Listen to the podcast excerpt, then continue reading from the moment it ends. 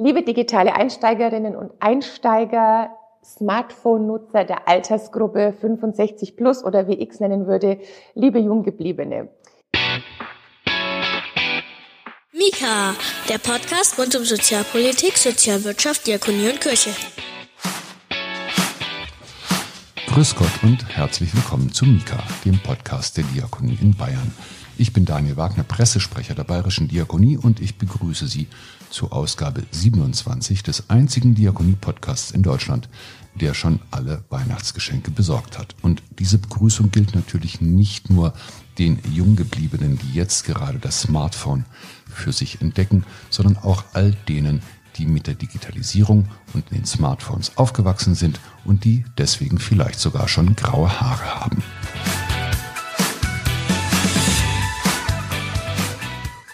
Wir produzieren diese Ausgabe am 10. Dezember 2020, einem Tag, an dem weiterhin verschärfte Corona-Maßnahmen diskutiert werden, zu denen dann auch die Schließung von Schulen gehören kann. Damit verbunden wäre dann möglicherweise etwas, woran sich viele Eltern noch mit Grausen erinnern, nämlich das Homeschooling und der Unterricht via Internet, Zoom, Teams und was es an digitalen Möglichkeiten noch so alles gibt oder eben auch nicht. Denn das haben wir spätestens in der ersten Corona-Welle schmerzlich erfahren müssen. Mit der Digitalisierung ist es in Deutschland nicht ganz so weit, wie manche vielleicht geglaubt haben. Darüber sprechen wir heute mit einer leibhaftigen Staatsministerin, die gewissermaßen qua Amt die Kompetenzkompetenz in Sachen Digitalisierung in Deutschland ist. Und heute zu Gast bei Mika Dorothee Beer. Staatsministerin bei der Bundeskanzlerin und Beauftragte der Bundesregierung für Digitalisierung. Ich begrüße in Berlin Dorothee Bär. Herzlich willkommen bei Mika, Frau Bär. Hallo, grüße Herr Wagner. Frau Bär, ich habe heute etwas getan, was ich sonst Donnerstagvormittag nicht mache. Ich habe nämlich ferngesehen und mir die Aufzeichnung der Markus Lanz Sendung vom 2. Dezember angesehen, in der Sie zu Gast waren. Haben Sie es gut überstanden? ja, ich glaube nicht, dass Talkshows etwas sind, was man gut überstehen muss. Es gibt da Schlimmeres. Also wir werden zu der Sendung in den Shownotes verlinken für alle diejenigen unter den Mika-Hörer und Hörerinnen, die es nicht gesehen haben. Ähm, Sie sind dort von Herrn Lanz teilweise recht hart angegangen worden in verschiedenen Fragen, ähm, etwa was die, die Höhe Ihres Etats angeht, aber auch was letztlich die Wirkmächtigkeit einer Staatsministerin angeht. Sie haben da einen Satz gesagt, der hat mich dennoch ziemlich beeindruckt. Sinngemäß zitiere ich mal, die Ausreden der letzten Jahre gelten seit 2020 nicht mehr. Könnten Sie uns diesen Satz einmal erläutern? Naja, also ich habe das Gefühl gehabt, dass bei meinem Thema es ja jahrelang so war. Ich mache jetzt Digitalisierung seit über 20 Jahren und für viele in der Bevölkerung, aber auch im Kollegenkreis war das natürlich immer so ein Thema, ähm, wo man früher auch gewarnt wurde, mit sich, sich mit sowas Unseriösen wie Internet und so zu beschäftigen und so nach dem Motto, das geht ja eh alles wieder vorbei. Und es hat ja jahrelang gedauert, bis diese Erkenntnis endlich auch mal gereift ist. Und dann, wenn ich es konkret mache, zum Beispiel beim Thema digitale Schule, was ich seit Jahren vorantreibe, war es natürlich so, ähm, dass einem jeder gesagt hat, warum das alles nicht geht und was dagegen spricht und wie wir unsere Kinder verdummen, wenn wir da digitale Elemente einführen. Jetzt, wo es eben kein Nice to Have mehr war 2020, sondern wo es wirklich absolute Notwendigkeit war, gibt es eben keine Ausreden mehr zu sagen, dass irgendwas nicht geht oder dass wir irgendwas nicht brauchen an der Stelle. Kann man, auch wenn es jetzt sehr, sehr zynisch klingen mag, sagen, dass Corona unter diesem Gesichtspunkt möglicherweise ein Segen war? Ah, ich weiß gar nicht, ob das so zynisch ist, wenn man festhält, dass sich keiner eine Pandemie gewünscht hat, wenn man festhält, dass viel Leid, viel Elend, viel Krankheit und Tod über die Menschheit gekommen ist, aber dass man schon den guten alten fränkischen Satz ähm, Never waste a crisis schon auch rausziehen kann, um zu sagen, man muss natürlich immer versuchen, auch im Elend noch was Gutes zu finden. Ich glaube, das ist ja auch etwas, ähm, wo man auch im Glauben lebt. Ja, also jeder, der ähm, auch einen menschlichen Verlust erleidet, gerade wenn es Menschen im hohen Alter sind, die sterben, die auch vielleicht bettlägerig waren, da tröstet sich natürlich jeder Angehörige immer damit, naja, wenigstens muss mein Vater, mein Opa, meine Tante nicht mehr leiden. Wenn das nicht der Fall wäre, dass man nicht auch im schlimmsten Elend noch versucht, was Gutes zu sehen, ich denke, das würden wir dann auch ähm, psychisch nicht so gut meistern können. In welcher Region Franken sagt man das? Den guten alten Never Waste Crisis Satz. Nein, das war ja nur Spaß. weil ich eigentlich, als ich angefangen habe im Bundestag, auch mal Berichterstatterin für den Schutz der deutschen Sprache war. Und weil das, wenn man für digitale Themen zuständig ist, gar nicht so einfach ist, ausschließlich Deutsch zu sprechen, beziehungsweise ähm, nicht ab und zu, ähm, dass einem doch mal ein englischer Ausdruck reinflutscht. Bleiben wir beim englischen Ausdruck auf Ihrer Website. Lesen wir, dass Sie als Staatsministerin unter anderem äh, zuständig sind für die Koordination der verschiedenen Digitalisierungsvorhaben der Bundesregierung. Und nachdem Corona, wir haben es gerade gesagt, da ja äh, angeblich zumindest einen Schub äh, gebracht hat, haben Sie gerade viel zu koordinieren oder ist es immer noch nicht so richtig dolle?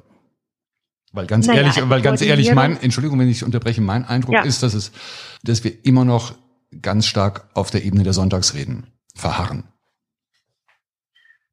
Also gut, das mag vielleicht für außen ähm, für Sie dann gelten. Ich erlebe es natürlich von innen ganz anders. Also wir haben schon insgesamt nach dem Erkenntnisgewinn auch als Bundesregierung nochmal die Chance wesentlich stärker wahrgenommen. Das merkt man bei Corona-Überbrückungshilfen, beim Ausbau nochmal der digitalen Infrastruktur, aber auch bei der Fragestellung, als im Sommer dann jetzt nochmal die neuen Konjunktur- oder Zukunftspakete beschlossen wurden, dass es eben nicht für rückwärtsgewandte Themen ausgegeben wird, sondern sehr stark für Zukunftsthemen, dass die KI-Mittel nochmal von drei auf fünf Milliarden aufgestockt werden dass wir nach unserer KI-Strategie, die wir gerade frisch fortgeschrieben haben, auch eine Datenstrategie in der Ressortabstimmung haben, weil zum Thema wie Gaia X, also auch souveräne Cloud-Dienste für Europa, was federführend von Deutschland kam, wo nach einem Jahr schon zu konstatieren ist, dass wir ein Konsortium haben, dass sich ganz viele groß, große Firmen angeschlossen haben, aber auch viele europäische Länder.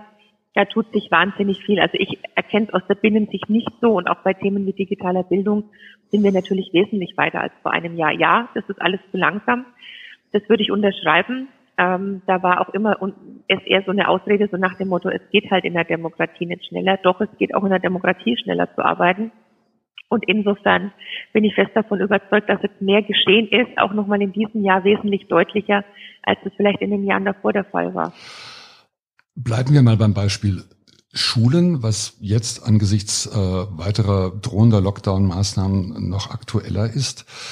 Ähm, da wissen wir, es gibt seit letztem Jahr schon fünf Milliarden für den Digitalpakt Schule. So, wenn man das, das umrechnet, sind es pro Schüler in Deutschland etwa 500 Euro pro Kopf. Ähm, das ist ein Haufen Geld, mit dem die Bundesregierung dann ja auch immer argumentiert und wirbt. Abgerufen wurde aber nur ein Bruchteil bislang. Und um ein Beispiel aus Kassel zu zitieren, die haben das mal untersucht, die haben 53 Schulen und von denen sind sechs, in Worten sechs, mit WLAN ausgestattet. Also wo hakt's da? Wo ist da der Knoten im System? Das Geld ist da, aber keiner will's? Also mittlerweile sind sogar 6,5 Milliarden, weil er auch nochmal aufgestockt wurde. Und es hakt an ganz unterschiedlichen Stellen. Also es hakt schon mal daran, das habe ich ja selber erlebt. Ich habe den ersten Digitalgipfel gleich, nach, äh, den ersten Schulgipfel gleich nach Amtsantritt ähm, Anfang 2018 im Kanzleramt abhalten wollen. Und dann war es ein kleinerer Gipfel, weil so die Bereitschaft, sich dann an einen Tisch zu setzen mit dem Bund, wo der Bund ja gar nicht zuständig ist, auch von den Ländern nicht so groß war. Ich hatte dann einen ganz großen ähm, Chancen- und Schulgipfel letzten Dezember im Kanzleramt, dann immerhin mit dem Präsidenten der KMK, der Kultusministerkonferenz und meiner Kollegin aus dem Bildungs- und Forschungsministerium. Aber alleine dieser Schritt, sich für den Präsidenten der KMK nach, ähm, mit mir im Kanzleramt an einen Tisch zu setzen, hat fast ein Jahr gedauert, weil wir natürlich auch solche Beharrungskräfte haben, solche Besitzstandswahrer, die eben der Meinung sind, der Bund soll sich nicht einmischen, er darf sich dann einmischen, wenn er 6,5 Milliarden zur Verfügung stellt, ja, aber bei allem anderen eben nicht. Und da hat Corona schon auch geholfen, dass dann der nächste Schulgipfel, den ich dieses Jahr dann im Sommer hatte, da war die Zusage nicht nach zwölf Monaten da, sondern da war die Zusage nach zwölf Minuten da. Also dieser Schub war da und was auch erstmalig stattgefunden hat, was vorher noch nie ein Kanzler gemacht hat, dass die Bundeskanzlerin jetzt auch sich mit den Kultusministern der Länder getroffen hat. Da hat man früher auch gesagt, um Gottes Willen, Föderalismus, das geht doch alles nicht.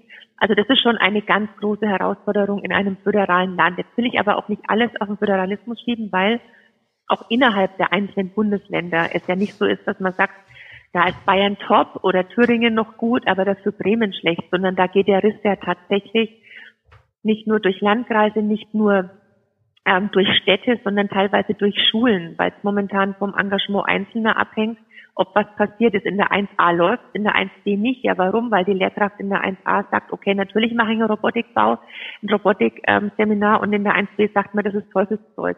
Deswegen bin ich eben dafür, dass wir auch bundesweit Standards schaffen, die für alle Schülerinnen und Schüler gelten, weil wir uns seit wirklich jahrelang auch an den Kindern versündigt haben.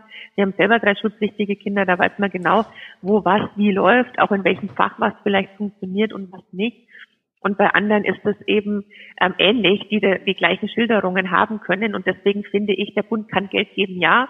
Man muss auch das Grundgesetz nicht ändern, wenn man sich einfach gemeinsam hinsetzt und in der Kultusministerkonferenz mit den Ministerpräsidenten sich auf Mindeststandards einigt.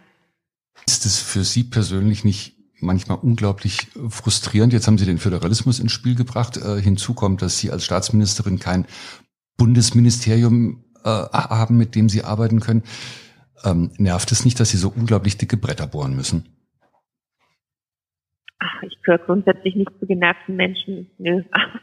Ich, ich bin ähm, auf diesen Posten gebeten worden, habe das auch angenommen und wusste ja, was mich erwartet. Ich habe mir das Konstrukt ja nicht ausgesucht. Ja, also ich finde es zwar ein bisschen putzig, dass ich mich nach drei Jahren immer noch für ein Konstrukt rechtfertigen muss, ähm, das ich mir selber gar nicht überlegt habe, sondern dass sich damals drei Parteivorsitzende überlegt haben, die mittlerweile auch alle gar nicht mehr im Amt sind. Und dass man das nach drei Jahren immer noch betonen muss. Alleine daran sieht man ja schon, dass das vielleicht von den drei Parteivorsitzenden nicht das Megakonstrukt war, was man sich damals überlegt hat. Aber zu lamentieren oder sich aufzuregen, das gehört nicht zu meinem Repertoire. Aber dennoch hätten Sie gerne ein richtiges Digitalministerium? Da kommt halt auch auf die Ausgestaltung an. Einfach nur zu sagen, ja, juhu, ein Haus, super, das ist halt auch nicht der Weisheit letzter Schluss. Die Fragestellung ist schon, Sie müssen ja, jedes einzelne digitale Thema ist ja irgendwo in einem Ressort, jedes. Ob das jetzt die digitale Bildung ist, das ist es eben in den Ländern, ob das die digitale Infrastruktur ist, ob das die digitale Verwaltung ist, die digitale Gesundheit das ist ja schon in jedem Ressort. Und es wäre natürlich nie machbar, und es will ja auch keiner, alles Digitale aus allen Ressorts raus in ein Digitalministerium zu schaffen. Und dann haben sie 13 analoge Ressorts und vielleicht ein digitales. Das macht ja auch niemand. Also kann man das schon machen. Ähm, aber das funktioniert auch nur in einer idealen Welt, wenn sie sowas machen, bevor eine Bundesregierung gebildet ist. Also bevor eigentlich klar ist, welche Partei übernimmt ein Haus und welche Person übernehmen das. Sobald das klar ist, dann ist es in der Politik in der Regel so, dass man schaut, naja, wer kriegt, okay, dann können wir nicht so viel rüberschieben, ähm, dann blockieren die A-Häuser, dann blockieren die B-Häuser, das ist alles unschön, aber das ist halt leider menschlich. Also sie müssten eigentlich noch ein Parallelgesetz einbringen, was Befindlichkeiten in unserem Land verbietet. Dann kann das Ganze funktionieren. Aber zu glauben, man baut ein 14. Haus, macht ein Schild hin, Bundesdigitalministerium und dann sind alle Probleme gelöst, weil wir ja auch ein Ressortprinzip in Deutschland haben, weil ja auch das Reinregieren in andere Häuser überhaupt nicht vorgesehen ist und auch gar nicht der Geschäftsordnung entspricht. Mika macht Reklame. Diese Folge von Mika wird Ihnen, wie alle anderen übrigens auch, präsentiert von der Evangelisch-Lutherischen Kirche in Bayern, der einzigen und wenn Sie uns fragen, der besten evangelisch-lutherischen Landeskirche im Freistaat.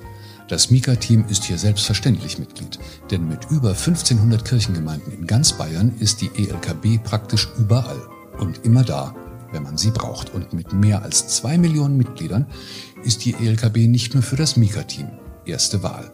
Und sollten Sie jetzt mehr wissen wollen über die evangelisch-lutherische Kirche in Bayern, www.bayern-evangelisch.de. Und damit zurück zu Mika. Es, es gibt einen Punkt, wo ich mich frage, hätten Sie gerne reinregiert oder sind Sie gefragt worden? Das betrifft die Erhöhung der Hartz-IV-Sätze. Also wenn ich mir das anschaue, was äh, Kinder im Jahr 2021 im Hartz-IV-Regelsatz für den Bereich Datenverarbeitungsgeräte sowie System- und Anwendungssoftware zur Verfügung haben. Wissen Sie, wie viel das ist? Bei den Hartz-IV-Sätzen? Ja. Wissen Sie, wie hoch das ist? Nee, das weiß ich nicht. Das ich weiß nur, dass wir im Sommer beschlossen haben, dass alle, die bedürftig sind, auch so noch zusätzlichen Leihgerät bekommen. Also ich, ich sage Ihnen das jetzt einfach mal, ich musste selber googeln. Äh, das sind 2,31 Euro im Monat mhm. Äh, für Geräte und Software. Äh, Sie haben selber drei Kinder, ich habe auch drei Kinder. Wir wissen, dass man, ich meine, für 2,31 Euro kriegst du ja nicht mal das Papier, was du brauchst, um die digital verabreichten Schulaufgaben ausdrucken zu können. Ist das nicht ein Punkt, wo auch eine äh, Digitalisierungsministerin mal äh, ressortübergreifend reingrätschen müsste und sagen müsste, Leute, das geht so nicht? Das würde so sein, wenn ich nicht das, was ich gerade gesagt habe, ähm, erwähnt hätte, nämlich dass wir gesagt haben, dass wir auch diese mobilen Endgeräte für jede Schülerin und für jeden Schüler, der bedürftig ist, auch nochmal mit einem ähm, zusätzlichen Pack zur Verfügung stellen. Das heißt, es wird keiner, der ein Gerät braucht, da, da, dann davon ausgeschlossen werden. Also insofern ist das auch nochmal ein Sondertopf, der jetzt mit den Hartz-IV-Regelsätzen an der Stelle gar nichts zu tun hat. Ähm, das ist richtig, aber es hakt, um, ich muss ein bisschen drauf rumreiten, es hakt, glaube ich, am, im Bereich der Digitalisierung nochmal extremer in Sachen Bildungsgerechtigkeit, als es in Deutschland nicht ohnehin schon der Fall ist, oder? Deswegen muss es eben in die Schulen rein. Also ich bin, komme selber auch aus einer, aus einer Lehrerfamilie und bin sicherlich die Letzte, die immer sagt, alles in die Schulen, alles in die Schulen weil ich schon auch auf Verantwortung noch in Elternhäusern setze, aber bei der Digitalisierung geht's nicht. Da muss es eben in die Schulen rein. Und nur wenn es in den Schulen ist, auf der einen Seite, äh, ist es auch für alle gleichermaßen, steht zur Verfügung, dass es nicht outgesourced wird. Und auf der anderen Seite war ich jetzt auch beteiligt auf Wunsch der Kanzlerin und habe ähm, ein sogenanntes TUMO-Zentrum aus Armenien auch nach Deutschland geholt. Das Konzept zumindest, da haben wir jetzt gerade in Berlin das erste eröffnet unter Corona-Bedingungen. Und da möchte ich auch, dass wir das flächendeckend ausrollen, dass auch diese digitale Bildung unabhängig vom Geldbeutel der Eltern auch flächendeckend in den Landkreisen, in den kreisfreien Städten auch noch in den Nachmittag für alle Schülerinnen und Schüler als Zusatzangebot aufgebaut wird. Weil ich das auch ganz wichtig finde, dass eben jedes Kind die gleichen ähm, Bildungschancen hat an der Stelle. Und deswegen nochmal haben wir ja auch schon als Bund ohne formal zuständig zu sein, unsere Verantwortung im Sommer übernommen und haben gesagt, an den Endgeräten darf es eben nicht scheitern, an der Hardware, an der Software. Wenn sie denn verfügbar sind, weil die Geschichten gibt es ja auch, dass Schulen Geräte bestellen, mehrere hundert, und dann heißt es die Lieferfrist bis Ende 2021. Da stößt dann auch die Politik an ihre Grenzen. Aber mal ganz ehrlich. Aber das betrifft ja dann alle. Das betrifft ja dann nicht nur diejenigen, die ähm, es dann als Leihgerät zur Verfügung gestellt bekommen, sondern das betrifft alle und das betrifft natürlich auch alle Schulen jetzt vor Ort. Ich will jetzt nicht auf Ländern oder auf ähm, Sachaufwandsträgern rumhaken, aber natürlich hat es auch was mit Ausschreibungsformalitäten zu tun und es hat auch was damit zu tun, ob ich halt glaube, dass Bildung vom Schwerpunkt her auf Nummer eins gesetzt wird oder eben nicht. Bleiben wir noch mal ein letztes Mal beim, beim Thema Schule. Welche Schulnote würden Sie denn Deutschland geben in Sachen Digitalisierung? Da würde ich auch ein Zeugnis sehr differenziert ausstellen, weil nur die Digitalisierung, das wäre natürlich zu wenig, weil ich dann schon Unterschiede machen würde, in welchem digitalen Bereich, ob jetzt das der Ausbau der Infrastruktur ist, ob es dann eben der Bildungsbereich, der Gesundheitsbereich ist oder auch dann ähm, Zukunftstechnologien, die ähm, gerade auch von Deutschland aus auf den Weg gebracht werden. Also wäre sicherlich ein Zeugnis mit unterschiedlichen Noten. Aber es wären auch Einser dabei. Wofür gäbe es die Einser? Die Einser gibt es zum Beispiel, dass wir in über der Hälfte ähm, beim Thema zum Beispiel autonomes Fahren sind über die Hälfte der Patente, die aus Deutschland kommen. So, das ist für mich auch ein ganz wichtiger Punkt, dass wir auch bei Patentanmeldungen ähm, auch nochmal einen Schritt vorangehen. Ich weiß, dass es international da auch andere Länder gibt. Europaweit sind wir da auf jeden Fall Klassenprimus. Wenn man sieht, ähm, auch Urban Air Mobility, was ja manchmal belächelt wird, wir haben jetzt ein Unternehmen aus Baden-Württemberg, die haben jetzt ein Mega-Coup mit Singapur gelandet und werden da jetzt der Zulieferer sein aus Deutschland raus. Wir haben jetzt zum Beispiel auch als Deutschland mit den ersten auf den Markt kommenden Impfstoff mitentwickelt, ähm, wo natürlich auch in der digitalen Forschung da sehr viele Projekte aus Deutschland angestoßen wurden. Ähm, also in dem ganzen Forschungs- und Entwicklungsbereich, auch in der Grundlagenforschung, auch was KI betrifft. Wir haben, was das Thema Deepfakes betrifft, einen der besten Professoren der Welt, der an der TU München lehrt oder in der Sensorik in über der Hälfte aller Fahrzeuge auf der ganzen Welt ist deutsche Sensorik verbaut. Wir sind immer noch Logistik-Weltmeister. Also es gibt schon ganz viele Bereiche, wo ich sagen kann, das sind wir wirklich spitze. Also Digitalisierung in Deutschland ist nicht nur das Tablet in der Schule, das nicht ankommt, oder das Kupferkabel auf dem letzten Meter bis ins Haus. Ähm, wir haben im bei Mika im, im, Sommer mit dem Verband zur Digitalisierung in der Sozialwirtschaft gesprochen. Ich weiß nicht, ob Sie wie die so kennen. Ähm, man ist dort der Auffassung, dass die Sozialwirtschaft da in Sachen Digitalisierung ein bisschen träge ist, aber äh, im Großen und Ganzen ihre Hausaufgaben macht. Haben Sie da einen Einblick? Äh, wissen Sie da, wie es in der Sozialwirtschaft ausschaut in Sachen Digitalisierung? Also ich bin ganz eng ähm, mit unserem Beauftragten der Bundesregierung für die Menschen mit Behinderungen immer im Austausch mit Herrn Dusel. Der hat jetzt auch Ende November auf dem European Inclusion Summit bei seiner eigenen Veranstaltung ähm, auch nochmal das Thema auf eine europäische Ebene gehoben. Also gerade bei den Themen Inklusion und ähm, Inklusion nicht nur in den Schulen, sondern auch vielleicht im Berufsleben passiert da meines Erachtens schon viel, weil da Digitalisierung auch ein Bereich ist, der ja ganz, ganz viel helfen kann. Also da, wo dann auch wirklich Unterschiede, so wie Sie es vorhin beschrieben haben, bei denjenigen, die älter, äh, äh, Quatsch, die ärmer sind oder die ähm, vielleicht nicht so viel Geld von zu Hause aus haben, dass da keine Unterschiede manifestiert werden. Und bei denjenigen mit Handicaps würde ich mal sagen, ist es sogar, ja, ist Digitalisierung nicht nur eine Chance, sondern in vielen Bereichen eine absolute Verheißung. Äh, ich bin Ihnen dankbar, dass Sie den Aspekt ansprechen, weil äh, darauf wollte ich jetzt auch mal hinaus, dass wir äh, auch in der Sozialwirtschaft Digitalisierung nicht nur als etwas verstehen, was ich nenne es mal Verwaltungsvorgänge vereinfacht, sondern auch äh, den Menschen direkt vor Ort praktisch zugutekommen soll, für die die Diakonie, die Caritas und die anderen Verbände ja da sein möchten. Was in puncto Menschen mit Behinderung haben Sie da vor Augen, wenn Sie sagen, hier spielt die Digitalisierung ihre Stärke aus? Ach, das ist ganz viel. Es hat schon damit angefangen, dass ich wirklich so eng mit Herrn Dusel arbeite, dass ich seine mahnenden Worte bei allem immer mitdenke. Ich habe zum Beispiel auch bei der Entwicklung der Corona-Warn-App bei den Texten ganz großen Wert darauf gelegt, dass wir die in einfacher Sprache machen. Ähm, es geht aber dann auch eben beim Thema Barrierefreiheit, bei allem, was wir tun, eben nicht darum, den Kolleginnen und Kollegen zu erklären, dass wir über Rampen sprechen, sondern dass wir halt eben bei Barrierefreiheit im, über E-Books sprechen, ähm, bei Streaming-Plattformen, die Video-on-Demand-Angebote anbieten oder bei Computerspielen.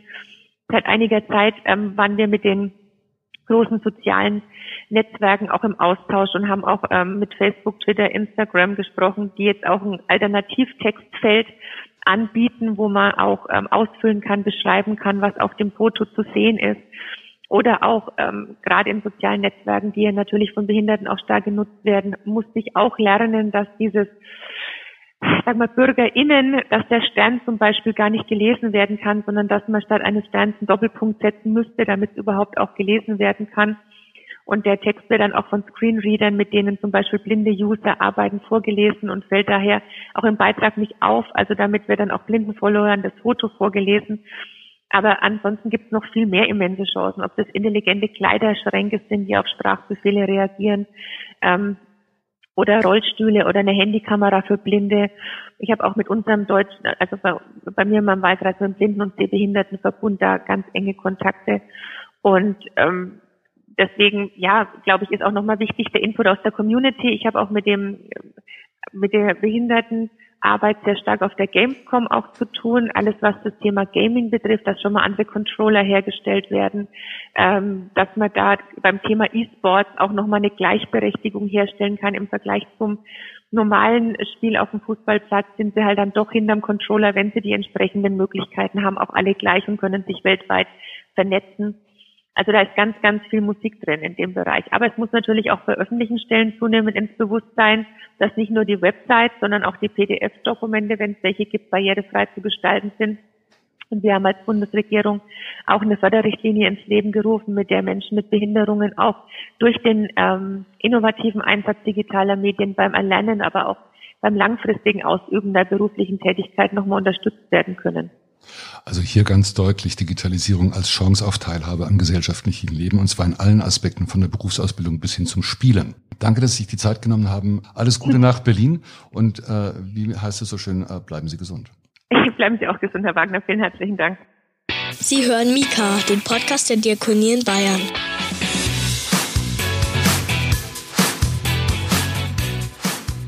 Damit verabschieden wir uns für heute und für dieses Jahr, von dem man nun wirklich nicht uneingeschränkt sagen kann, dass es ein gutes Jahr war. Die Links zur Sendung finden Sie in den Show Notes zu Markus Lanz, zu den verschiedenen Social Media Accounts von Dorothee Beer. Ich bin Daniel Wagner, Pressesprecher der Diakonie Bayern. Ich verabschiede mich von Ihnen und wir von Mika wünschen Ihnen da draußen alles Gute für die kommenden Tage und Wochen Und für das Jahr 2021 werden Sie digital, tragen Sie Ihre Masken, bleiben Sie zu Hause, bleiben Sie gesund, bleiben Sie stark. Mika ist eine Produktion des Diakonischen Werkes Bayern.